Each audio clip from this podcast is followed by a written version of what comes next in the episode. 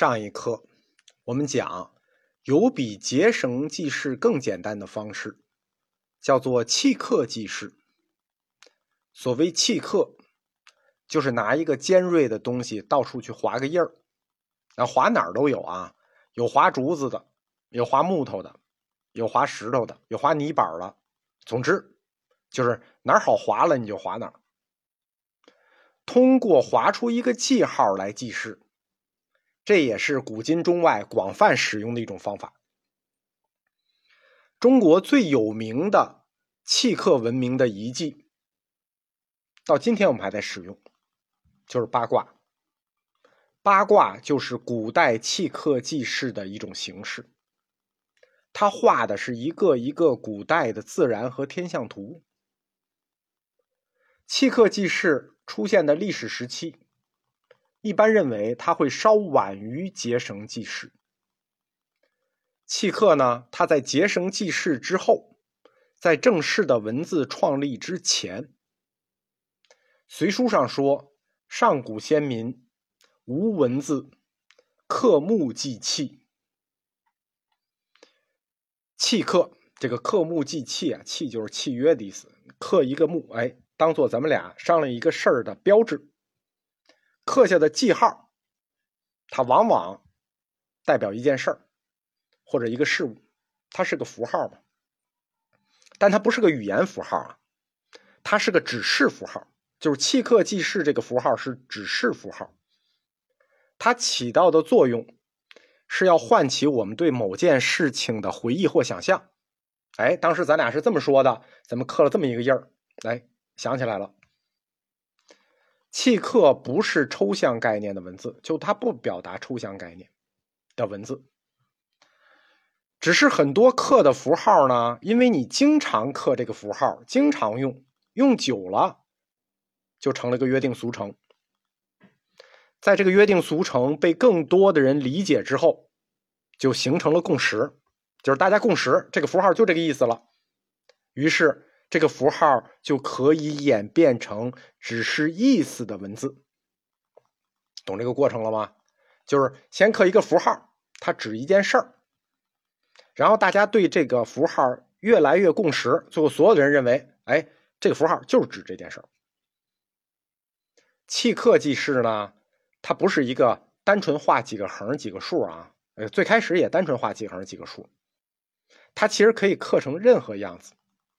比如我们看古埃及的这个契刻，包括古巴比伦的泥板，这个契刻符号笔画多了，样子多了，它就成什么了呢？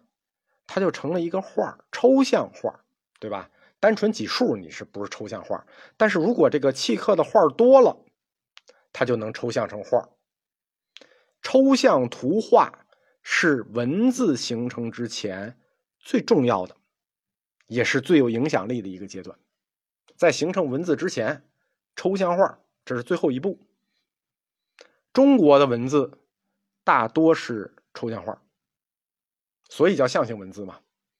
比如说一头牛的事儿，我们就刻画一个简笔的牛，对吧？汉字里那一个日啊、月啊、水都是这种一头牛，你就画一个牛，最简单。我们现在这牛字就是那个画的变形。那以后咱们说牛的事儿。咱就不用画别的符号了，来，毕加索来了，简笔，简笔牛，一看就知道。当人们已经习惯了一种图画，就去对应表达一个事物的时候，那我们就不用画的那么复杂了，对吧？也不用画那么细致了。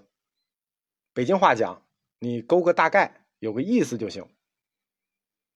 一看这个符号，你就知道它代表什么。那么，如果同时画几个符号呢？它不就串成一件事儿了吗？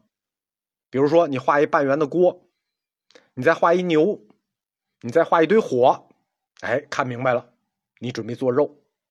哎，如果旁边再画一小人儿，看明白了，你准备做肉，请我们吃肉。图画它可以直接表达意思，然后呢，通过简笔抽象。把这个图画抽象成符号，那么它就逐渐脱离了对具体事物的描写，就变成指代一件事儿了。这个画抽象成一个简笔符号，它就指一件事儿，它就有了一般意义性的指代，普遍性的都指这个事儿，进而我们就可以拿它所指代的那件事物来称呼它。比如画成这样式儿了，就代指一头牛；画成那样色儿的，就代指水。串在一块儿，水牛。那反过来，以后这个字儿或者这个图像，是不是就代指牛这一大类事物，对吧？你画这个代表牛，那是不是以后就这个字代表所有牛？由此，图画和语言相结合。它就形成了一种交流思想的工具。原始的图画文字和图形文字、象形文字就此产生了。当一个简笔画，或者说一个象形的符号，它有了固定的形，发固定的声，表达固定的意，形声意。那就意味着它已经成为了真正的文字，所以图像抽象，它是形成文字的一种来源。汉字就是这种形成过程的比较典型，甚至可以说最典型的例子。我们这里不讨论拼音文字的形成啊，只讨论象形文。我们日常能看到的。或者说，认为最早的文字，甲骨文，三千四百年前商朝的甲骨文，这是我们能看到的最早的，但它并不是最早的，因为殷商甲骨文啊，你一看那成片成片的，对吧？它它非常系统，它非常成熟，这么系统和成熟的文字，它怎么可能是最早的文字呢？最最早肯定还是萌芽幼稚，你一上手就是成片成片的系统的成熟的文字，它一定不会是中国最早的文字。在上个世纪的五十年代，呃，到六十年代，西安考古半坡仰韶文化出土过大量的陶器，在这些陶器上，你在陕博里能看见，它有这个规则的契刻符号，这些。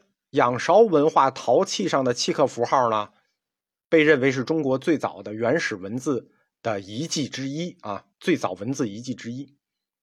如果这个说法成立，那仰韶文化什么时候？公元前六千年，就是六千年以前。